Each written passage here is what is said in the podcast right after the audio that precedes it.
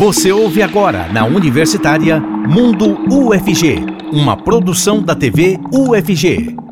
A Universidade Federal de Goiás conta com o núcleo Caruá que relaciona antropologia e as questões ambientais. Na próxima semana, o núcleo vai realizar um seminário de projeção internacional para, para discutir práticas antropológicas sobre natureza e cultura. E é sobre isso que vamos falar no programa de hoje. Fique com a gente, o Mundo UFG já está no ar.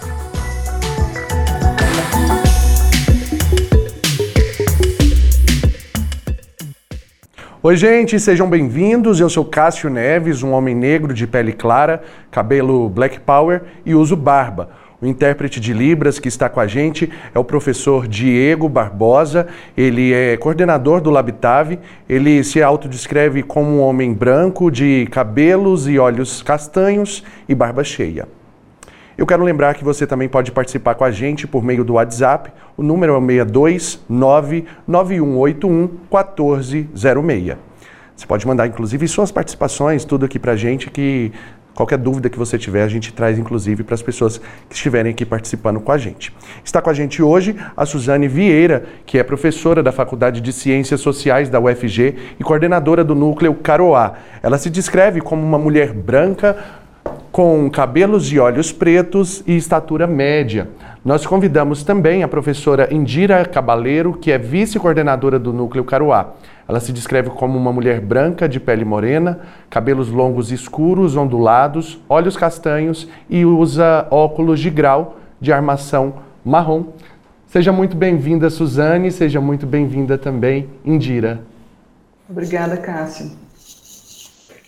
Para começar, a gente já vai falar sobre o que é o núcleo Caroá. É, se a Suzane puder explicar para a gente. Suzane, com você. Bom, boa tarde. É uma satisfação estar aqui novamente né, na TV UFG, que é uma parceira. Então, tudo que a gente faz no podcast Socializando, né, que também é um projeto de extensão que nós conduzimos, e o Núcleo Caruá, vocês sempre repercutem e querem dialogar conosco, né? Então, a satisfação é estar aqui com vocês. Então, o Núcleo Caruá ele é um núcleo de pesquisa né, que envolve a participação de estudantes de graduação, de mestrado, doutorado, antropologia, mas também estudantes da pós da sociologia. Né? Então, a gente tem aí nossa equipe, professores de antropologia, de sociologia, da UFG, mas o Caruá vem se tornando também uma rede de pesquisa, né, agregando é, colegas da Federal Fluminense, né, colegas da UNAM, também lá do México. Então, a gente está assim, é, ampliando o nosso diálogo. O núcleo ele nasceu em 2019 e, anualmente, nós fazemos esse seminário para apresentar os resultados das pesquisas desenvolvidas no âmbito do núcleo, mas também para reativar essa rede, para divulgar o nosso trabalho e ampliar essa interlocução acadêmica da antropologia e também para fora da, da antropologia do meio acadêmico como é que a gente vai fazer aqui hoje. Indira, explica um pouco para a gente sobre essas pesquisas. É, boa tarde, Cássio. É um estar aqui também falando sobre o nosso trabalho. E a diversidade das pesquisas é a coisa, é uma das coisas mais importantes, na verdade. Então, reunir diferentes pesquisadores de diferentes lugares, né, diferentes é, regiões que trabalhem com diferentes temas e até de outros países, né, como é o caso também do nosso colega que vai falar daqui a pouquinho, Alejandro Forrigac, é uma das coisas mais importantes porque isso coloca em perspectiva né, o nosso trabalho e agrega né, uma diversidade de, de perspectivas. Então, esses debates acerca de, dos efeitos do capitalismo extrativista, né, dos impactos eles são é, mais enriquecidos na medida em que a gente tem uma diversidade né, de contextos etnográficos, de áreas etnográficas diferentes. Então, só para exemplificar aqui, no meu caso, eu faço pesquisa no Peru, na região andina, a Suzane, por exemplo, é, no sertão da Bahia, e o Alejandro Furriga aqui no México. Né? Então, já é, a partir disso, a gente já consegue tecer né, alguns diálogos e, e colocar algumas é, diferenças também, especificidades relacionadas a cada contexto, mas é, é, tecendo né, uma, uma interlocução que é importante. E outros pesquisadores também se agregam nesse mesmo sentido, né, outros colegas. Mas todas voltadas a meio ambiente e cultura.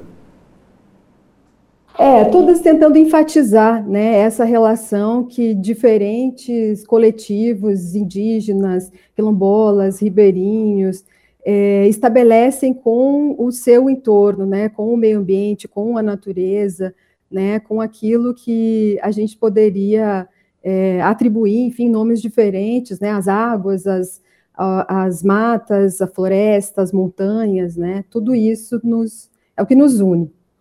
Bacana. Para a gente compreender, então, melhor um pouco é, a linha de pesquisa de cada uma, né? Vou pedir para para Suzane explicar qual que é a sua linha de pesquisa hoje. O que, que você tem estudado?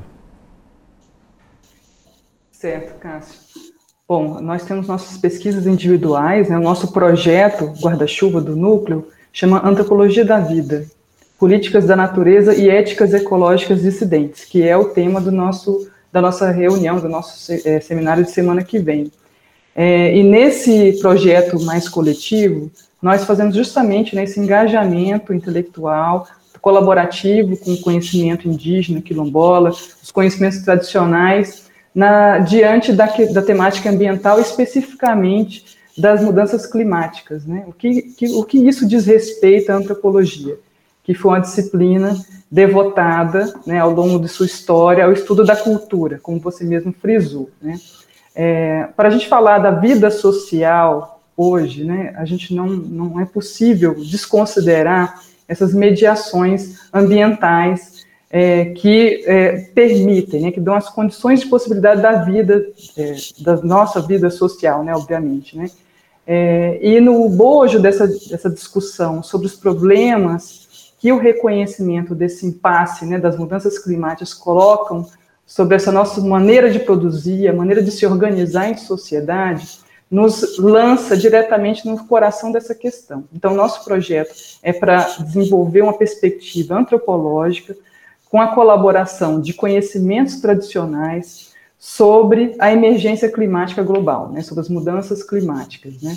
É, como esses conhecimentos é, considerados né, minoritários, que foram subalternizados, é, desqualificados, inferiorizados ao longo de, da história né, do, do, Ocidente, né, do capitalismo, da, da, da, precedência do capitalismo, né, é, como é que esses conhecimentos é, eles têm uma, eles conectam uma outra atitude, uma outra ética ecológica. No meu caso específico, as pesquisas individuais do núcleo e a minha também específica é etnográfica então, a gente vai estar ao lado desses outros conhecimentos, dessas outras éticas ecológicas, dessas outras práticas ambientais, a partir do que a, o método etnográfico nos oferece, né, a pesquisa de campo, que é a convivência. Então, é em pesquisas de campo, de longa duração, é, com a convivência né, é, é mais é, adensada né, no local, a, a gente consegue fazer esse diálogo. Né, isso é próprio da prática antropológica é, é seguir esse caminho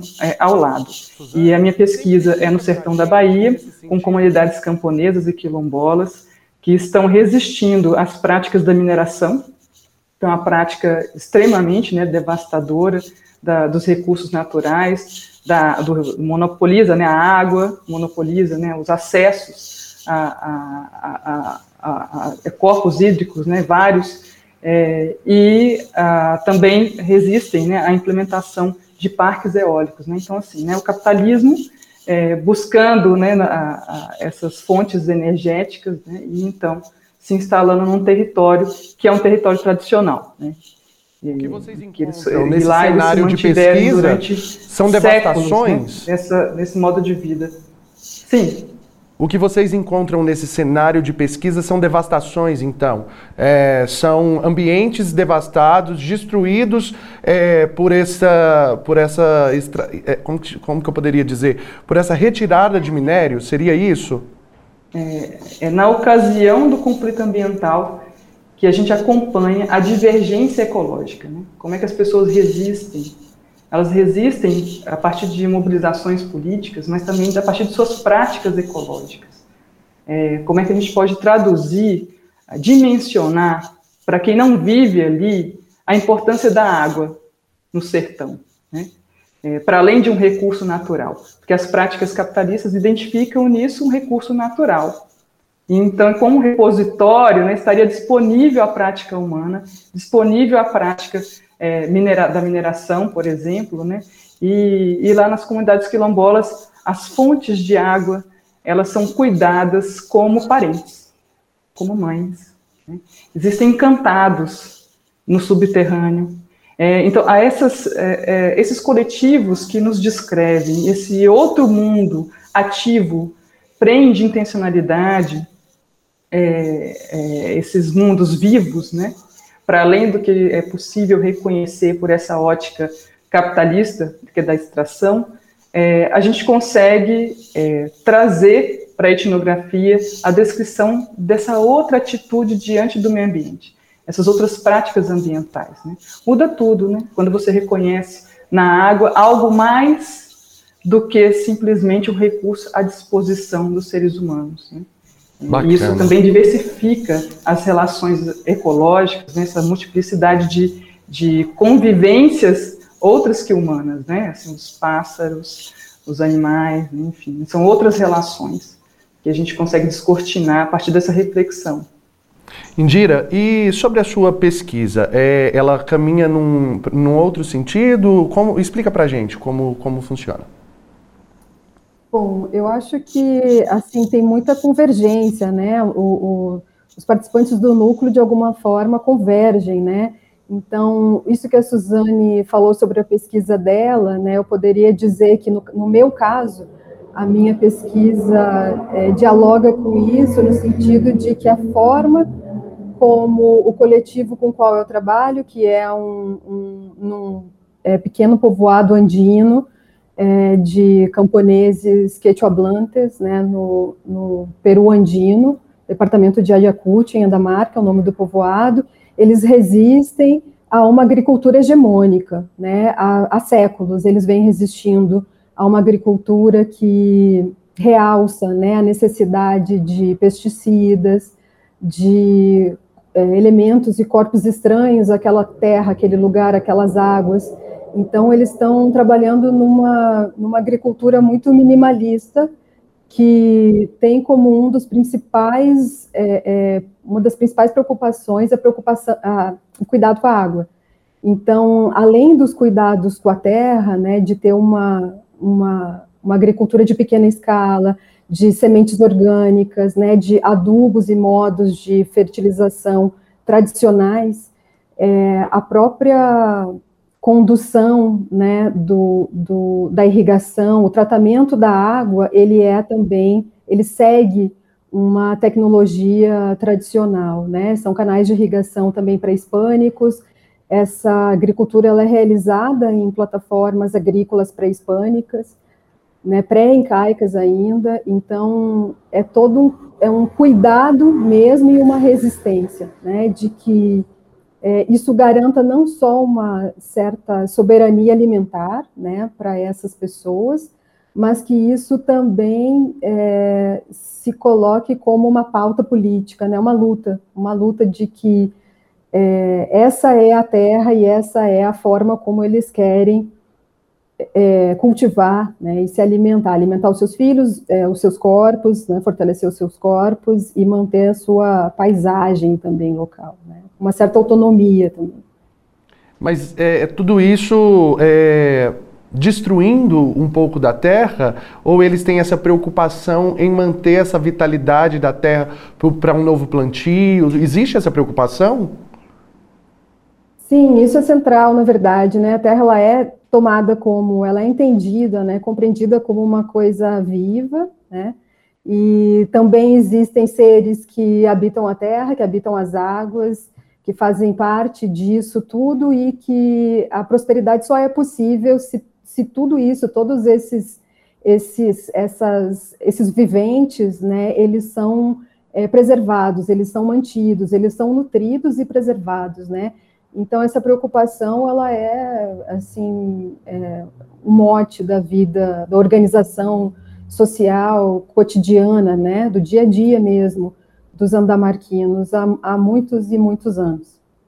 Suzane, poderia é, dizer, e até a Indira também, é, sobre uma semelhança que existe entre as pesquisas é de justamente entender é, essa comunicação do ser humano com o meio ambiente, com é, espíritos, inclusive, que eles acreditam é, que existem nessa, nessa natureza. É, quando você fala, Suzane, desse encantado que existe nas águas, seria é, um, um, ser supremo vivenciando ali dentro dessa água? Seria essa compreensão desses povos que vocês estudam? É, são outras relações ecológicas, né? E no momento em que a gente está enfrentando esses alertas do, das mudanças climáticas, do que é chamado como pelos cientistas, né, como antropoceno, a nova era, né, é, a gente precisa reinventar as nossas práticas ecológicas. E como fazer isso? Se esse nosso modo de viver, né, historicamente, vem devastando não só meio ambiente, né, mas possibilidades de pensá-lo, né, de senti-lo, de problematizar, né, é uma devastação e é também né, uma, é, é uma um despotencializa, é, um, despotencializa né, o próprio pensamento, nossa capacidade de se instigar, né, de se inquietar com o que nós estamos vivendo. A gente sempre imagina que, que a emergência climática ela está lá fora, né, e está sendo conduzida, pensada por especialistas. A gente não se envolve nessas questões ambientais, né, até pelo nosso modo de viver aqui de forma na direta. cidade não, não é, vai nos desensibilizando para isso. Né? Então, a gente acredita, isso é uma, uma das forças do nosso núcleo, é, a gente acredita que esses povos tradicionais, eles têm um repositório né, muito rico de conhecimentos ambientais. Né? Não são os aspectos culturais que devem ser descritos, devem ser abordados na antropologia. É, eles têm um conhecimento é, relevante, consistente, e muito potente sobre como é, é, é, essa relação entre os seres humanos e o meio ambiente e como ela pode ser. Né? Então, a gente tem que se espelhar, a nossa ideia de trazer, né, a partir das nossas pesquisas etnográficas, é, essa vida do planeta que a gente, a gente desaprendeu a reconhecer quando é, eles chamam a fonte de mãe, né? zela como uma mãe, é, o que, que a mãe faz? A mãe alimenta, a mãe nutre, a mãe acolhe, é, e, e, é isso que a, nós fazemos a partir da água, né? A água, ela é geradora de vida na Terra. Isso parece uma banalidade, mas quando a gente coloca num contexto ali local, é, para eles, essa, o que eles estão destacando na água é essa potencialidade criadora. Com água se planta, se cria, então, os, os pássaros conseguem também fazer, está na sua trajetória de procriação, né?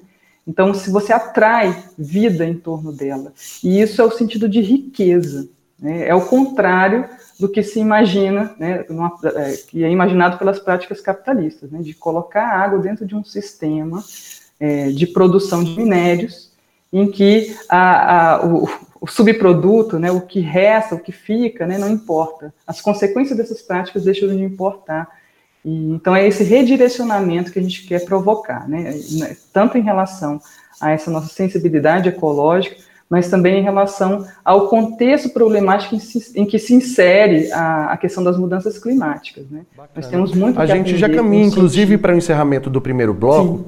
É, eu preciso fazer esse intervalo agora, mas eu agradeço, inclusive, aqui a participação da professora Suzane, ela que é coordenadora do Núcleo Caruá, também está aqui com a gente a, profe a, professora Indira, que também faz parte né, do Núcleo Caruá, é, é vice-coordenadora do, do núcleo. E no próximo bloco, inclusive, a gente volta com a professora Suzane. Eu já me despeço aqui da professora Indira e agradecendo, inclusive, pela participação da senhora. A gente vai para um rápido intervalo, mas daqui a pouquinho a gente volta trazendo mais novidades sobre esse assunto. Estamos apresentando Mundo UFG na Universitária. Prometi que seria rapidinho, a gente já está de volta. O intérprete de Libras que está aqui com a gente agora é o Diogo Marques, integrante do Labitave. Ele é um homem de pele parda, com cabelos e olhos castanhos escuros. E agora a gente vai falar sobre, antes de falar, né, na verdade, sobre o tema de hoje, quero lembrar você de seguir a gente nas redes sociais. É só digitar TVUFG no Instagram, no Twitter, no Facebook e no YouTube, do jeitinho que aparece aqui embaixo na sua tela, tá bom? E no TikTok é diferente, você vai digitar arroba canal TV UFG, tá bom? E para você que está chegando agora, a nossa conversa de hoje é sobre relação entre as práticas antropológicas, a natureza e a cultura. Está aqui com a gente a professora Suzane Vieira, que já participou no primeiro bloco. Ela é da Faculdade de Ciências Sociais da UFG e também coordenadora do Núcleo Caruá e nesse segundo bloco convidamos também o professor Alejandro Fujigaki, da Universidade Nacional Autônoma do México. Ele é membro também do Núcleo Caruá. Ele se identifica como um homem de pele parda, com cabelos escuros, amarrados, tem barba, bigode e usa óculos. Seja muito bem-vindo.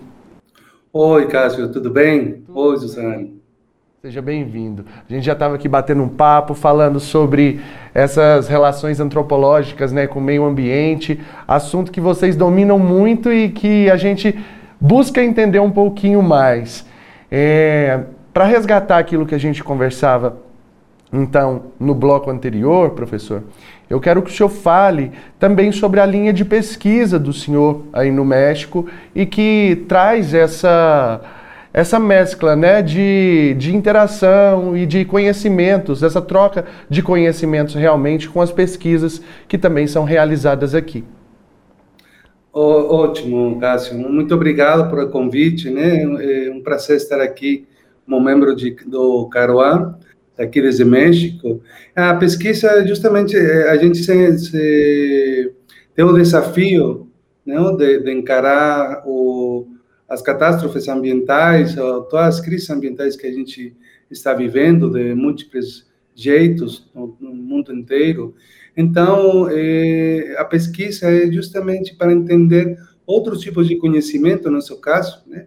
É, eu trabalho com um povo indígena no norte de México, que se chamam Rarámuris ou Tarahumaras, e eles fazem toda uma, têm suas próprias estratégias para é, afrontar eh, as questões de sobre explotação do, dos, das árvores, dos, eh, as crises que, que se geram no, no chão, no, no, no solo, né, do, do a erosão, a falta de água, eh, a, a, transformação climática, o câmbio climático eh, que, que, que, tem aí na região. E é, é importante ficar de perto de, deles e delas para a gente conhecer, entender como é que eles estão afrontando isso. Muito de, dessa pesquisa, então, tem que, que ser eh, perguntando, escutando, eh, fazendo o que a antropologia faz com o trabalho de campo, etnografia, né? E eh, entender, tentar traduzir para nós esses, esses jeitos de, de como eles estão encarando, de faz tanto tempo, eh, os conflitos ambientais que eles têm, né? Que geralmente são também é, frições por território, né, que eles estão sendo desplaçados constantemente, e esse jeito de eles como estão se organizando socialmente, através de, de rituais, através de, de, é, de formas de organização deles próprias. Bacana. Muito obrigado. É, Suzane, inclusive, é, eu sei que não é sua linha de pesquisa aqui, o Centro-Oeste, né, e o, o, o, bioma cerrado, mas nessa, nessa troca de conhecimentos com colegas que provavelmente estudam aqui o bioma cerrado, de que forma que nós somos afetados com essas práticas aí mercadológicas mesmo do sistema que preocupa muitas vezes só com a questão financeira? É, a gente tem que olhar para o nosso entorno, né, o nosso redor, e fazer esse evento né, que vai acontecer na semana que vem aqui na UFG, ah, nesse, né, imersa né, nesse bioma cerrado, que está por toda parte aqui no nosso campus, não é só um enfeite, né, não é só uma condição prazerosa, também é uma reflexão que devemos fazer sobre o que vem sendo feito com o cerrado. Né? É, é, bom, Um avião passou. É. a gente escutou daqui também. É, é um estrondoso, né? Mas uma das questões né, que vem sendo abordadas mais recentemente né, é a, a morte dos rios do Cerrado, o avanço do agronegócio, em específico, o avanço da soja, em algumas regiões do estado de Goiás, vem colocando em estado de alerta alguns cientistas, alguns pesquisadores que se dedicam a, a observar esse impacto. Né? Então, um deles é em relação ao rio. E voltamos àquela questão das águas, do porquê que ela é tão cara, a, a, a, nossa perspectiva de pesquisa, né? Porque é justamente aí que a gente encontra uma divergência na percepção desse meio ambiente. Então, enquanto nós encaramos a água, a terra, a rocha, o subterrâneo como um mero recurso natural, né? a, a ideologia, é, o conjunto de representações, de conhecimentos que nos legam essa percepção, é, também traz consigo uma autorização para essas práticas, né? E uma dessensibilização. Quem é que vai chorar pelos rios do Cerrado? Nós estamos tão distantes, né? Nos colocamos no nosso dia a dia tão distantes disso, desse acontecimento, né? Em curso de destruição, que a gente não consegue reagir. Então a gente chama para esse nosso, essa nossa mesa, né? De discussão, é, esse nosso processo reflexivo a esses povos tradicionais que estão continuamente observando e emitindo esses alertas, esses chamados, para que a gente encare a questão do cerrado. Né? Então, os povos indígenas do Planalto Central, do chamado Brasil Central, é, não cansam né, de enunciar é, essa emergência é, em relação ao que está acontecendo nos seus territórios, né, que diz respeito a todos nós. Né. Então, são pequenos sinais que se observam, e são sinais também que têm uma repercussão a nível climático. Né. Então, os camponeses, os indígenas, os quilombolas, é, estão atentos a essas mudanças, né, o aumento da temperatura, a alteração no regime das chuvas, isso está mudando já há muito tempo as condições de produção agrícola, de caça, é, de, a disponibilidade né, de, certas, é, de, certas plantas. É, então, eles, eles vivem nesse tempo, que é o tempo atmosférico, né, e estão imersos no cerrado, em seus detalhes, em seus aspectos vivos, em, é, na, na, na, minúcia né, dessa, desse bioma. Então, eles têm, a gente quer, nesse sentido, né, recolocar esses saberes tradicionais, é, não como aquilo que sobrou né, de um passado histórico violento, mas como uma projeção de futuro, né, algo que nos leva a refletir, né, um alerta que nos leva a se inquietar e que também nos aponta uma direção de uma recriação dos no nossos modos de viver, Professora, de se inquietar em relação ao meio ambiente. Inclusive, é, tendo todas essas preocupações é, que vem sendo realizado, né? E parece que na terceira, terceira edição já do seminário que vocês vão realizar a partir da semana que vem.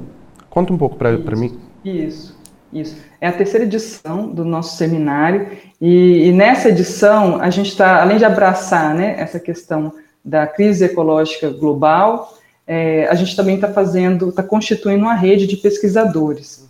E esse é um processo de reflexão, de diálogo, é, que vai culminar no final do ano, é, em novembro, num evento de alcance internacional, que é chamada Reunião de Antropologia da Ciência e da Tecnologia. É, é um evento que existe desde 2007 no Brasil, né, mas vem se internacionalizando a partir dos diálogos que a gente vai travando. Né. Então, nesse evento de novembro, é, a gente vai tomar, colocar em perspectiva o cerrado, né, a partir desse diálogo transversal com outros povos de biomas também sensíveis às mudanças climáticas, né, como os Taramaura, os Haramuri, né, é, com quem o, Fuji, o Alejandro Furrigac, né, dialoga, os andamarquinos com quem Indira dialoga, é, e tantos outros, né, a gente tem pesquisa aqui em Goiás, Minas Sul, sobre a governança da, da Lua, né, essa sutileza né, da, da, da, percepção camponesa aqui né, sobre a Lua, é, pesquisa sobre educação quilombola, né, engajando nessa questão da educação ambiental, é, religiões de matriz africana, esse saber ancestral é, africano, né, também participando desse, desse nosso diálogo. É, para, e a gente vai colocar em perspectiva, e, e esse é o nome do nosso evento, o perigo, né? Essa, é reativando o perigo, é, é, chamados ressonâncias em torno da crise ecológica global. E isso é, é muito especial para nós, né, que estamos no sertão, nós nos posicionamos nesse debate das mudanças climáticas, nesse ambiente específico, né, no Cerrado, no sertão, que é um, um, lugar imaginado, foi imaginado foi construído né, como um lugar é, sem gente, né, sem vida, então que poderia ser disponibilizado para essas práticas, esses projetos de desenvolvimento. Né? Então a gente quer recusar esses, é, esse tipo de imaginário em torno desse lugar, né, do Cerrado e do Sertão, e tornar um lugar potente, para a gente anunciar uma nova ética ecológica, né, uma uhum. ética do perigo, que é atento às consequências das nossas ações. Né? São, são, desde o Guimarães Rosa né, nos, nos, interpela isso. Né? O perigo ele é produtivo né, para a gente perceber essa dimensão da vida. Inclusive, eu quero é, passar para o professor Alejandro, inclusive, para ele falar sobre é, essa, essa participação dele também no evento, né? Que já acontece a partir da próxima semana. Sim, é, a, a, rede do, do Caruá, né? É, na, na, real, também a gente se conhece faz é, mais de 10 anos, né? De diálogos com as colegas, com a professora Suzane, com a professora Indira, com, eh, e é um diálogo que, que se fez nossas eh, formações, e agora justamente o diálogo acadêmico, não somente entre a gente, sino também entre os povos, né? entre os povos, como Susana estava falando, eh, como a gente pode articular essas eh, nossas perspectivas como pesquisadores, pesquisadoras, mas também com o diálogo com os povos, com distintos povos que estão eles eh, afrontando eh, a, as crises climáticas que a gente está falando. Então, a minha participação é também para aprender com esses outros povos, né? Por exemplo, os quilombolas, os, os, os, os povos andinos com quem Gira trabalha, ou todas as perspectivas dos, dos das pessoas do, do Caruá, né? Que são de vários eh, níveis acadêmicos e eh, que, que tem um monte de trabalhos de outros de outros eh, lugares que a gente não, não conhece.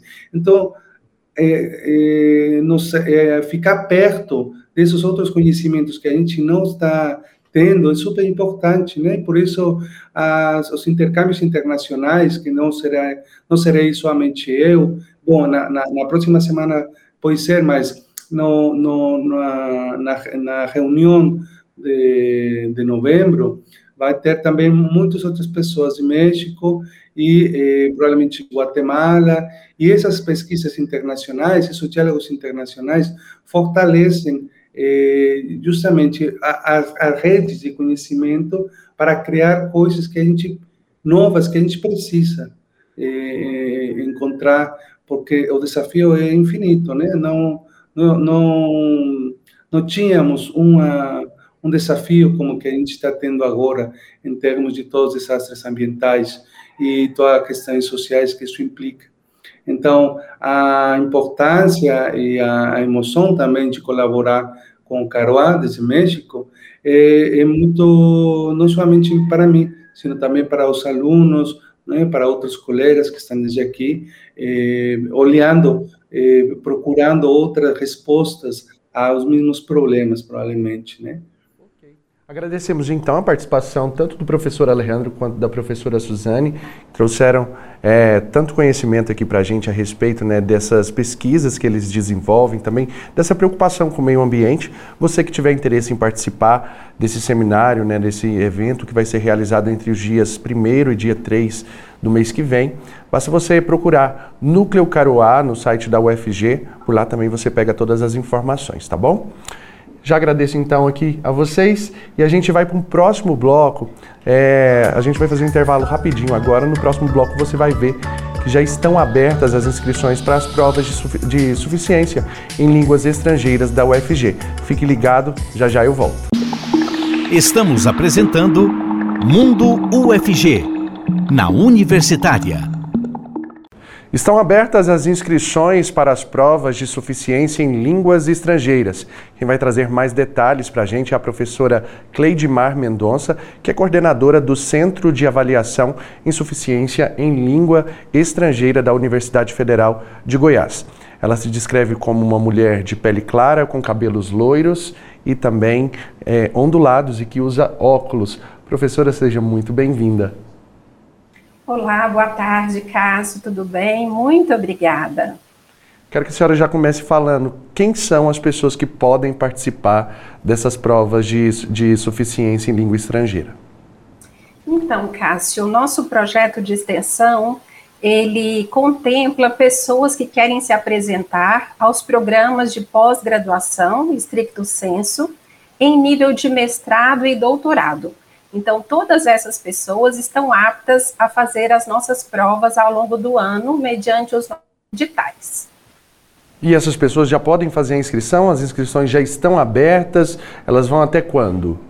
Sim, sim, elas abriram no dia 9 deste mês de janeiro e vão até o dia 31. Então, ainda há tempo, ainda é possível e depois nós teremos outros editais ao longo do ano, mas quanto mais os candidatos, candidatas se apresentarem mais no início do ano, mais possibilidades de se apresentarem aos programas de pós-graduação. Lembrando que hoje é dia 26, então assim, tem até o dia 31, precisa dar uma corridinha para não deixar para a última hora também, né, professora? Exatamente. Então, observar nas redes sociais, na nossa página do Caso e Letras, as informações, as nossas datas e não perder esta oportunidade. E o que é necessário apresentar para fazer essa inscrição? Então, é, nós temos uma taxa no valor de 120 reais. A plataforma Eduque, onde os candidatos, as candidatas vão fazer as inscrições, é algo tranquilo, com os dados pessoais é gerado um boleto, efetua-se o pagamento e, mediante isso, a inscrição será realizada. Explica um pouquinho mais sobre o programa. É, essas pessoas elas vão fazer a prova de, de suficiência na língua que elas escolherem, inglês, espanhol, francês, e aí depois, como vai ser? Então, aí depois que essas pessoas fizerem a prova e forem aprovadas, elas vão receber uma declaração que é uma declaração oficial reconhecida pelos programas, e eles vão dizer: é, nós não colocamos nota, nós vamos colocar que essa pessoa foi aprovada, porque há programas que consideram, inclusive, a nota 6. Então, a gente coloca que essa pessoa foi aprovada, e até por três anos a nossa declaração é aceita, dependendo dos programas em nível nacional. Ótimo. É, o resultado, tem é, previsão de quando sai o resultado? Olha, as provas vão acontecer em fevereiro, então até início de março a gente publica o resultado de, desse primeiro edital. Mas ao longo deste ano nós teremos outros três editais online e um que nós queremos fazer presencial. O segundo edital a gente quer fazer em março, o terceiro em julho, o quarto em setembro e um presencial em agosto. Então, acompanhando a nossa página, que é casle.letras.fg.br, é, as pessoas terão condições de acompanhar todos os nossos processos de abertura e fechamento de editais. Ótimo. Fala um pouquinho mais do centro para a gente, explica como que, que, que, ele funciona, quais são as outras atividades, é, para o público que está assistindo a gente também compreender um pouco mais do trabalho que é desenvolvido. Então, o nosso Centro de Avaliação de Suficiência em Línguas Estrangeiras é um projeto de extensão que vai completar este ano 13 anos. E ele surgiu inicialmente com essa preocupação de que nós tivéssemos condições de ofertar ao longo do ano, de maneira regular. Com a pandemia, nós passamos a ofertar de maneira remota, de maneira online, as provas que podem ser feitas por pessoas em nível nacional e também em nível internacional. E nós estamos também é, complementando o nosso trabalho mediante cursos de formação é, inicial para quem gostaria de entender um pouco mais sobre essa habilidade de compreensão de leitura, de interpretação de textos. Então, a gente está organizando, a minha coordenação, ela se iniciou em outubro do ano passado, a gente está é, organizando a casa para publicar também as nossas outras ações. Nesse sentido de capacitação dos futuros e futuras candidatos e candidatas.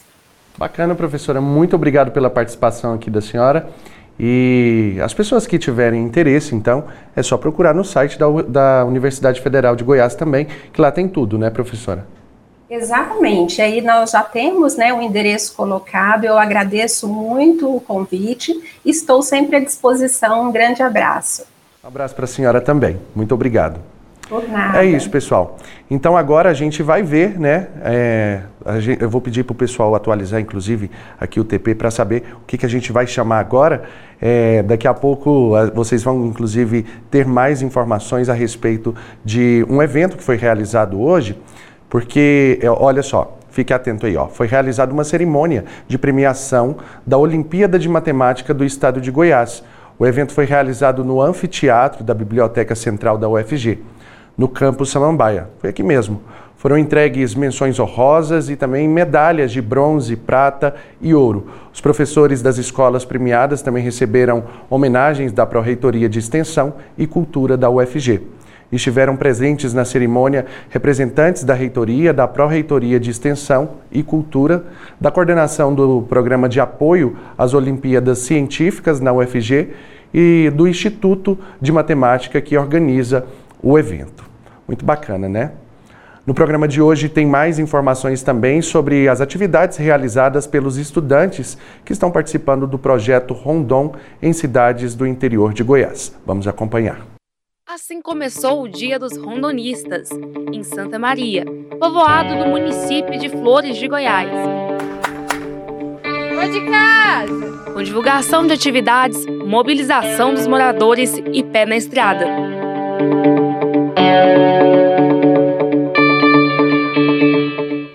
Flores de Goiás, uma cidade localizada no Nordeste goiano. A cidade possui 12 mil habitantes e completa em 2023 60 anos desde sua emancipação. Mas a sua história começa muito antes disso. Olha, a gente sabe as histórias, é. Flores era, era um quilombo, né? Seu José conta ainda que já conhece o projeto Rondon.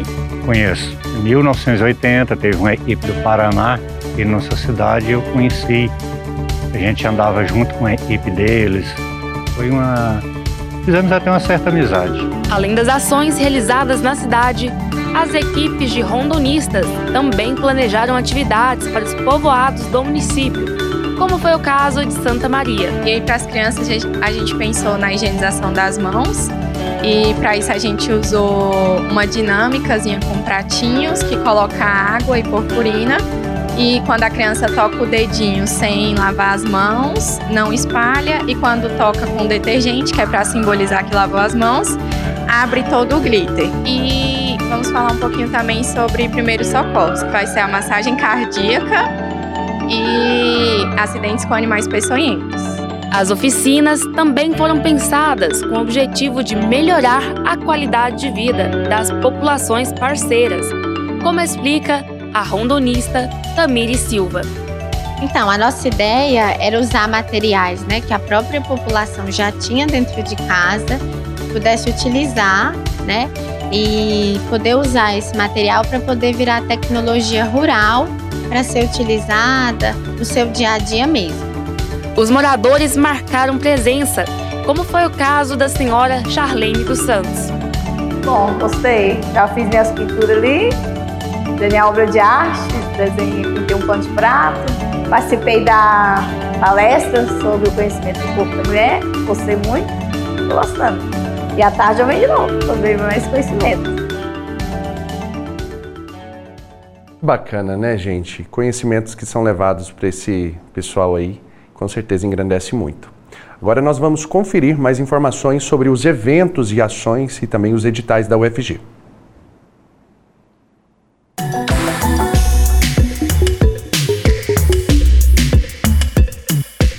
Olá, tudo bem? Eu sou o João Camargo e está começando agora a Agenda UFG, onde você fica por dentro dos eventos da nossa universidade. Sou um jovem adulto de pele branca com cabelos castanhos na altura dos ombros e estou em um corredor de um prédio da UFG com janelas de vidro de ambos os lados. E aí, vamos embora conferir tudo que está rolando na UFG? Bem, para começar por hoje, na próxima sexta-feira, a Rede Goiana de Pesquisa em Tuberculose e Micobacterioses do Instituto de Patologia Tropical e Saúde Pública vai realizar uma transmissão ao vivo. Janeiro Roxo, precisamos falar sobre Hanseníase. A live começa às 7 horas da noite e será transmitida no canal rgptb/ufg do YouTube. Para conferir, acesse youtube.com rgptb-ufg8954. E para você que se interessa por história do Brasil, entre os dias 13 de janeiro e 10 de fevereiro, a Galeria da Faculdade de Artes Visuais vai realizar uma exposição, Vermelho Brasa, de Camila Moreira que trata da intensa exploração do pau-brasil durante a colonização predatória de Portugal. Para saber mais informações a respeito desse evento, acesse o site fav.ufg.br. E para fechar por hoje, está sendo realizada nesta semana a exposição Jornal Quarto Poder 60 anos. O evento relembra o jornal Quarto Poder, criado nos primórdios da Universidade Federal de Goiás. A exposição estará disponível para visitações até o dia 28 de janeiro e pode ser encontrada no saguão da reitoria da UFG no Campo Samambaia. Para mais informações a respeito dessa exposição, acesse o site digitallab.ufg.br. E por hoje eu fico por aqui. Continue acompanhando a nossa programação e até mais.